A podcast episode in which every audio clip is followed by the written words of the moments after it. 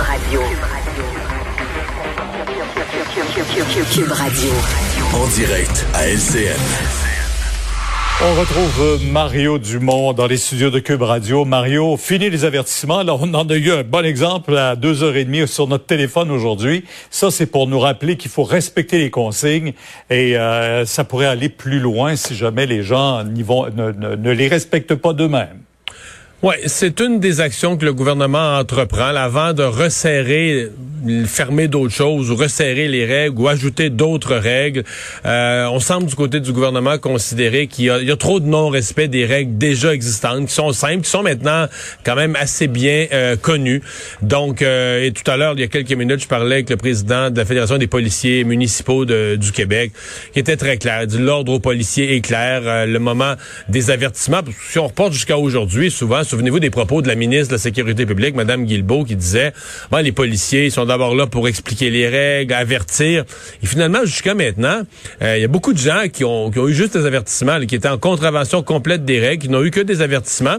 Au début, ceux qui avaient des contraventions, c'est quasiment ceux qui en voulaient, qui s'ostinaient avec la police, qui se chicanaient avec la police, qui disaient on s'en fout des règles. C'est eux qui avaient les, les, contraventions. Donc là, les gros rassemblements, les gens qui font des parties à la maison, tout ce qu'ils n'ont pas le droit de faire, on, on va être on va arriver direct à l'étape de la contravention. Et c'est important de dire, puis il n'y a pas qu'il de confusion. Je sais qu'il a circulé beaucoup de fausseté sur les réseaux sociaux, des gens qui sont pas avocats, qui ont dit, voyons donc, on a la charte des droits, on, va les contester, on payera jamais les contraventions. Je pense que c'est important de dire que tous les experts consultés, là, professeurs de droit, ceux qui sont spécialistes de la charte, les avocats habitués de la pratique de ce genre de sujet-là, ils sont tous formels. Les, les, contraventions, les gens, 1500 dollars, ils vont tous les payer. C'est très important de le mhm. dire. Ils vont tous les payer. Et ceux qui vont retarder, qui vont dire oh, on paye pas, on paye pas, là, ça monte vite. On va vite avoir des contraventions de 2000 dollars. Donc, dans le budget familial, ça va donner un coup. Il faut que les gens y pensent.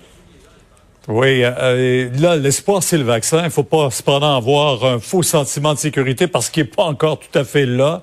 Euh, c'est pas encore tout le monde qui sera vacciné avant la fin de l'été, mais euh, c'est un espoir quand même.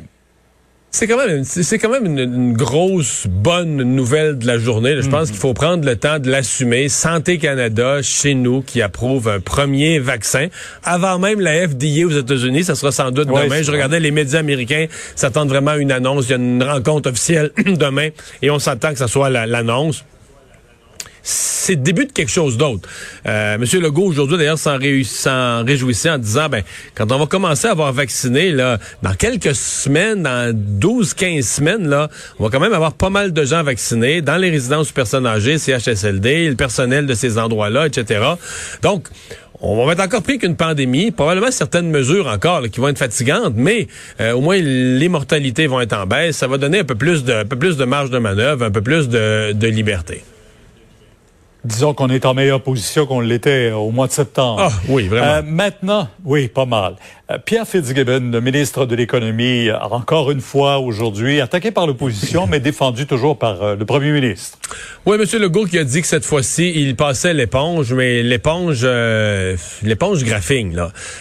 c'est vraiment le, le, blâme hier là, de la commissaire à l'éthique, c'est le deuxième. Bon, le ministre insiste beaucoup, puis ça, il faut le reconnaître, là, que sur le plan, quelqu'un qui regarderait ça sur le fond, est-ce que le ministre a mis de l'argent dans ses poches? Est-ce qu'il a aidé un de ses La réponse à tout ça, c'est non, non, non et non.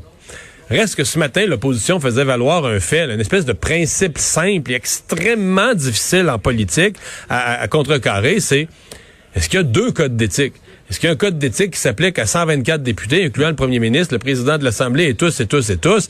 Euh, le député libéral André Fortin fait rire tout le monde un peu en disant, tu les déclarations, puis tout ça, faut même déclarer qu'on a une terre à bois. Il y a certains députés qui ont déclaré qu'il y avait une terre à bois. Et là, il y aurait un autre code qui s'appliquerait euh, pour le ministre de l'Économie.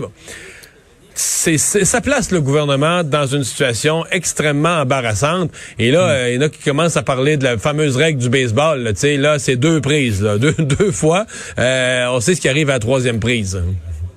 Eh, il faudrait pas que ça lui arrive dans la dans le figure au cours des prochains jours, des prochaines semaines, mais l'opposition change bien, en tout cas, de frapper, de frapper fort. Puis, il y a tout comme une attitude. Le, mot a été utilisé par l'opposition aujourd'hui, une espèce de désinvolture, un peu au-dessus de tout ça, comme si lui, il arrive d'un monde des affaires, habitué à faire non, des mais gros l'attitude du premier ministre, comment vous trouvez l'attitude du premier ministre qui dit euh, le premier ministre, l'opposition est là pour s'opposer. Ouais, non, mais le premier ministre, il y en a, plein, a plein ses bottines avec d'autres problèmes. Puis je pense que celle-là, il a décidé la première fois, là, il a fait voter par son caucus un blanc à son ministre. Mais ça, c'est pas même le fun, le mm. premier ministre, il l'a fait. Puis là, il a dit la deuxième fois, je trouve pas ça assez grave, je passe l'éponge, même si je sais que ça paraît très mal. Il est pas fou, il sait que ça paraît très mal.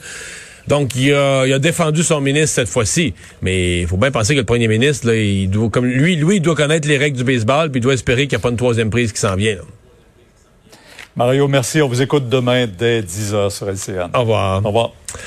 Alors, euh, Vincent, donc oui, c'est la grosse nouvelle du jour, le vaccin. Oui, rappelez que ça a été approuvé donc par Santé Canada, euh, donc avant les États-Unis, qui devraient le faire demain, tu le disais. D'ailleurs, je voyais les médias américains, euh, certains qui... la question, là, c'est pourquoi, là, pourquoi là, le Royaume-Uni, Bahreïn, le Canada approuvent le vaccin avant, nous, avant les États-Unis? C'est souvent pour un Américain tout vient des États-Unis. Et là, le vaccin, c'est un vaccin allemand, même si on parle beaucoup de Pfizer. C'est un vaccin qui a été développé par BioNTech et que là, qui est administré à des Anglais avant, approuvé par le Canada avant les États-Unis. Alors, plusieurs se questionnent, mais ça va arriver demain, euh, selon toute vraisemblance, à la suite d'une rencontre.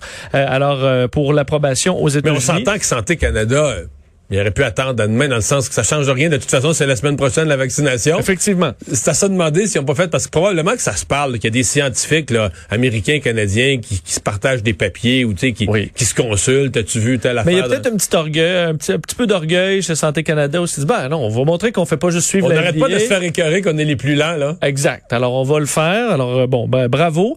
Euh, et une nouvelle quand même inquiétante euh, qui va être surveillée en Colombie-Britannique où le, le, le ministère de l'Agriculture, de l'Alimentation des pêche de Colombie-Britannique avise que des visons euh, d'une ferme de visons ont euh, contracté la COVID. Enfin, ont été testés euh, positifs à la, au virus, là, comme des employés. et là, on a en tête le Danemark. Au Danemark, où 17 millions de visons avaient été abattus là, parce qu'il y a une crainte que le virus mute chez le vison et ensuite soit redonné à l'homme. Sous une nouvelle forme. Sous une nouvelle forme. Là, on à zéro, ça prend un autre vaccin. Exactement. Alors, euh, je pense qu'on voudrait pas ça. Non. Alors, on va surveiller ça de près. Et euh, au niveau finance, c'est-à-dire que DoorDash, donc euh, entreprise dans le domaine de la livraison, est entrée en bourse aujourd'hui à 102 dollars. Ça a fini à presque 200, là, 85% d'augmentation aujourd'hui. Alors, il y en a qui ont fait un coup d'argent. Et demain, c'est Airbnb qui entre en bourse. On devrait, devrait faire quelques heureux. Merci Vincent, merci à vous tous d'avoir euh, été là. Sophie Durocher s'en vient au micro et nous on se retrouve demain 15h30.